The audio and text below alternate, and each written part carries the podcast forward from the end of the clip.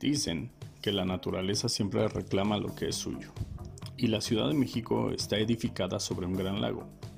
Y aunque en tiempos recientes nuestros recuerdos sobre inundaciones se limitan a inundar unas cuantas calles o avenidas, mayormente por culpa de nosotros como ciudadanos que mal acostumbramos tirar basura en la calle, que tapa las cloacas o bien las falsas cloacas que no conectan a ningún drenaje y son solo fosas de unos cuantos metros de profundidad.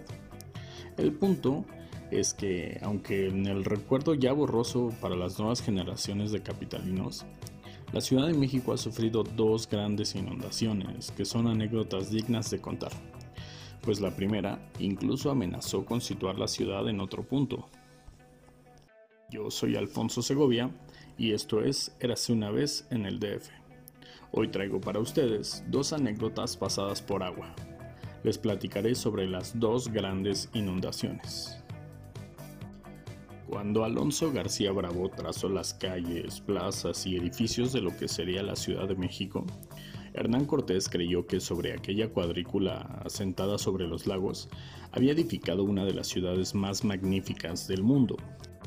El levantamiento de palacios, templos, conventos y hospitales sobre las ruinas de la antigua capital mexica provocó el desmonte sistemático de los cerros. Hizo que los aluviones arrastrados por las lluvias asolvaran lentamente los canales y los lagos, provocando que, en 25 años, el nivel de agua subiera 7 veces, en solo 25 años. Cuando el virrey Rodrigo Pacheco, marqués de Cerralbo, ordenó un conjunto de reparaciones urgentes al canal de desagüe de Huehuetoca, que ya estaba inservible porque pues se había hecho viejo y técnicamente estaba abandonado, venía de los tiempos de, Cortés. Entonces, para cuando el virrey Rodrigo Pacheco ordenó las reparaciones, era realmente demasiado tarde. Una mañana del 21 de septiembre de 1629, comenzó una fuerte lluvia sobre la ciudad. Los primeros minutos solo parecía una lluvia copiosa. Pasada la hora, solo empeoró y continuó así las siguientes 40 horas. Los cronistas de la época atestiguaron que nunca antes se había visto una lluvia así en la Nueva España. La apodaron la tromba de San Mateo. El torrente embravecido descendió por los montes y llegó hasta los barrios. De hecho, las frágiles casas de los indígenas pues se deshicieron. Según el arzobispo Francisco de Manso y Zúñiga, durante la crecida murieron 30.000 habitantes. De 20.000 familias que había en la ciudad antes de la inundación, solo quedaron 400. Los sobrevivientes habían iniciado un éxodo masivo, dejando prácticamente abandonada y bajo el agua la ciudad. Este abandono, por llamarlo así, duraría cinco largos años. El agua alcanzaba los balcones de los pisos altos, Miles de cadáveres flotaban entre animales muertos. Techos, muebles, árboles, carruajes, todo ondulaba en la corriente turbia. El agua de hecho alcanzó poco más de dos metros de altura. No había otra forma de desplazarse más que en canoa. No había otro modo de ingresar a las casas más que por las ventanas del segundo piso. Los sacerdotes oficiaban misa desde las azoteas de los templos. Hubo saqueos en las casas abandonadas.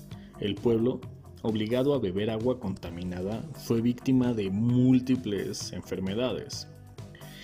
Esta ciudad no volverá a poblarse jamás, escribió Fray Gonzalo de Córdoba. Dos años después de la inundación, una cédula real le ordenó al virrey mudar la ciudad a un sitio mejor y más cercano, según ellos. Tacuba, Tacubaya, Coyoacán, pero se decidió que no se podía dejar a su suerte a la ciudad. Estamos hablando del centro histórico, lo que hoy es el centro histórico, el primer cuadro de la ciudad. De hecho, en la esquina de Motolinía y Madero existe un mascarón de piedra de un león que nos indica uno de los niveles que alcanzó el agua allá en 1629.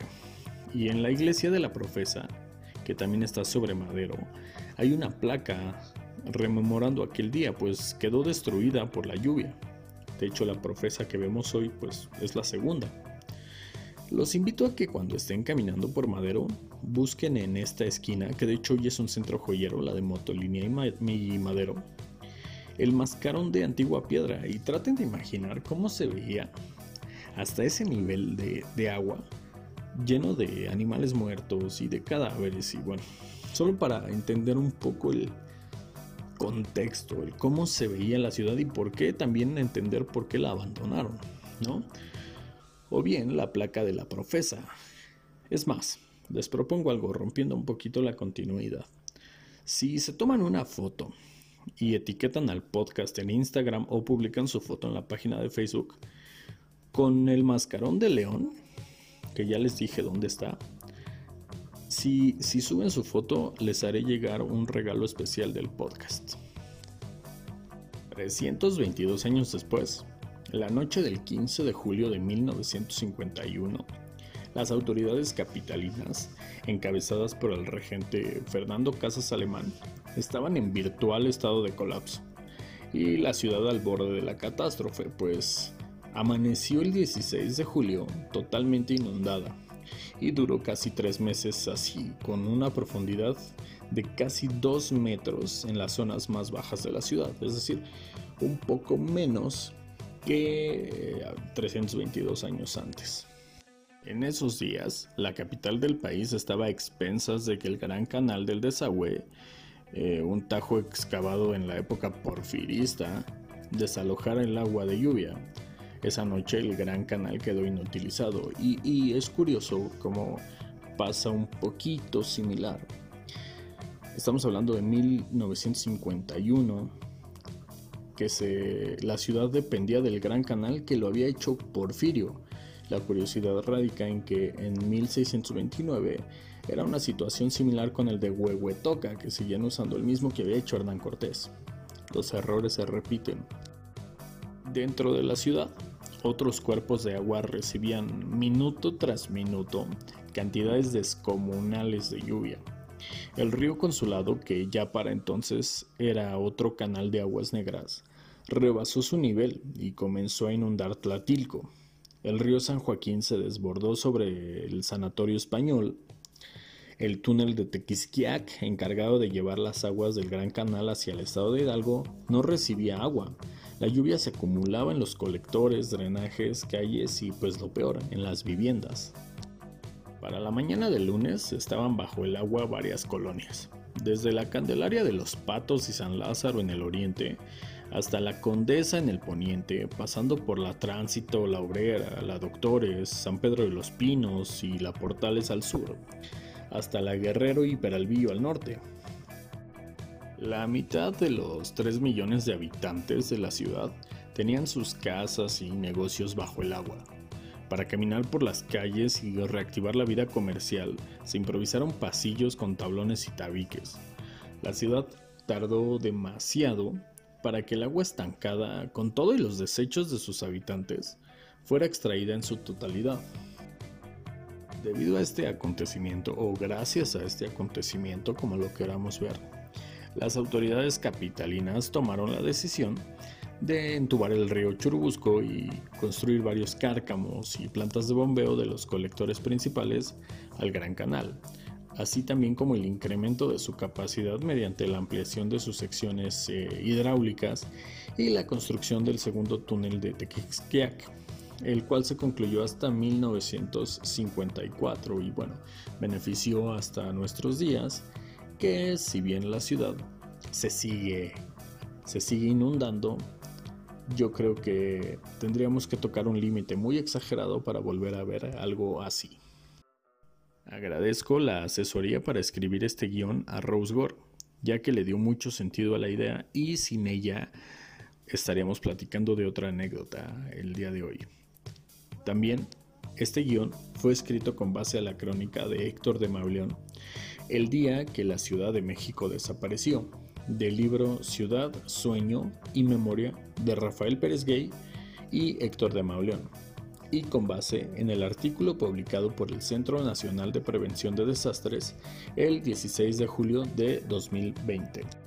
Les recuerdo que pueden seguir la página de Facebook del podcast, la encuentran muy fácil como Érase una vez en el DF, tal cual como, como está aquí el, en Spotify. Lo escriben en, Facebook y pues ahí les va a aparecer la página para que le peguen un, un like y pues sigan la página donde también subo las fotos de, de los protagonistas de, de, los capítulos. En Instagram también nos pueden pegar un like lo encuentran en el Instagram como Erase1 con número BESDF. Erase1 BESDF. El 1 con número y pues Erase número 1 BESDF. Donde bueno, ahí ya hay imágenes de los tres capítulos anteriores que es Kaplan, que es la noche de las antorchas apagadas y el chalequero. Y bueno, de este capítulo también, de hecho, voy a subir eh, una foto del mascarón de piedra para que se den una idea de dónde está y ya saben, si lo encuentran, suban su foto, mencionan al podcast y en cualquiera de las redes y pues yo me haré cargo de hacerles llegar un regalito de Érase una vez en el DF. Mi nombre es Alfonso Segovia. Muchas, muchas gracias por acompañarme en una transmisión más. Recuerden que si les gusta, no duden en compartirlo con sus amigos, ponerlo a sus tíos, papás, abuelos, novias, novios. Y pues bueno, muchas gracias, buenas noches y hasta el siguiente jueves.